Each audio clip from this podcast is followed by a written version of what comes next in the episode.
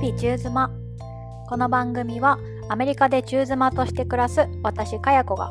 日々の生活で感じたこと驚いたこと考えたことなどありのままお伝えするポッドキャストです。不定期ですがたくさん配信しようと思っているのでよかったら番組をフォローしてもらえると嬉しいです。英語がね割とまあ喋れる方なんですよ。と言ってもなんかこう日本人が英語ペラペラで想像するような、なんかプルルルって喋るみたいな、そういうのはなくて、あ、まあ喋るには喋るんですけど、もともとすっごいおしゃべりだから、英語だろうが何だろうが喋る量とかは多いんですけど、でも、まあ日本語と比べると、まあ言いたいことのまあ半分ぐらいしか言えないぐらいのまあレベルではあるんですけど、まあ多分日本人の平均よりは喋れるんですね。で、まあ、発音も全然ネイティブみたいとかそういうこと一切なく、まあ、誰が聞いても、まあ、非ネイティブの外国人の発音っていう感じではあるんですが、まあ、日本人の英語をよく聞いている人からは、なんか発音もいいよねっていう風に言ってもらえることが、まあ、あるんですね。で、それをなんでだろうなっていう風に考えてて、で、私の中で一つ説としてあるのが、あの、歌うまい人、英語もうまい説なんですよ。まあ、英語もって言ったら他の言語知らないだけなんで、歌うまい人、外国語の発音うまい説みたいなのが私が提唱していて、で、なんでかっていうと、歌がうまい人っていうのは耳から聞いた音をそのまま口から出すっていうことが得意なので、耳から聞いた英語をそのまま口から再現するっていう能力に優れてるんじゃないかなというふうに思っているわけです。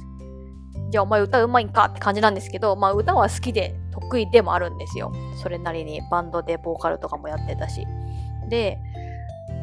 音を聞いて、それが何の音かわかるっていう能力だけじゃダメなんですよね。例えばうちの夫とかは、のベースを弾いてるんですけど、まあ、音源を普通に聞いて耳コピー耳でコピーしてその音をベースで出せるわけなんですね。だけど、歌を歌うのはそんなに得意じゃないし、まあ、英語の発音もすごい得意かと言われれば、まあまあ、あの、ジャングリッシュみたいな感じなんですよ。だからやっぱり耳で正確に音を捉えることと、それを正確に口から出すっていうことは、また全く違う能力だよなと思ってて、で、やっぱこう、英語割と得意な人とか、日本人で話してると、結構歌得意な人多いよなと思ってて、私の中で割とそこで説は落ち着いてたんですよ。そういうもんからみたいな感じで。まあ、それも一理あると思うんですけど、で、この説をあの友達に話してたんです。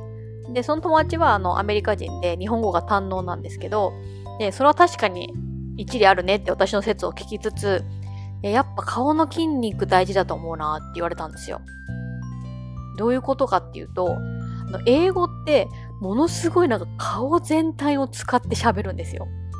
で、彼女が日本語を勉強している時に、その日本語の先生に言われたことは、なんか、いいってこうスマイルというか、にーって口を笑ったまま、一切この唇を動かさずに日本語が喋れたら、あなたは喋れていますって 言われたらしくて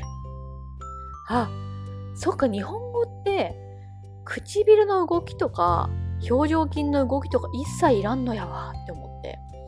だから腹話術とかって、まあ、唇閉じるから本当の腹話術ってめちゃくちゃ難しいけど、なんか、歯を閉じるだけだったら多分ほとんどの人普通に喋れますよね。にってしたまま。もう全然支障ない。だけど、英語はいろんな発音を実現するために顔中の筋肉を使うから、やっぱりこうずっと日本語で、まあ、かつ何ですか、顔の表情がすごい激しく変わるとか、コロコロ変わるとか、なんかそういう人でさらになかったりすると、表情筋が多分ちょっと硬くなってて、さらに発音しづらくなってるんじゃないかっていう風に言われまして、もうそれが彼女の説でして、あるかも、みたいな。の私、ものすごい、あの、表情がうわーって変わる人なんですよ。多分これ単純にパーソナリティだと思うんですけど、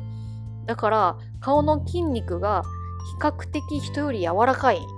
はずなんですね、普段から。別に日本語喋るときに唇とか動かしてないし、表情筋動かしてないけど、ただあの、リアクションとかがオーバーで使ってるっていう。だからその筋肉の柔らかさみたいなものも英語を話す上で大事なんじゃないかっていうふうに彼女は言っていてはーんっていうなるほどなっていうのがあって、まあ、もしこう英語の発音を矯正しようとされている方がいたら、まあ、音を真似するっていうことと同時に表情筋を使って唇とかを動かしまくって喋るっていうのもありなのかなと思ったのでした。おしまい。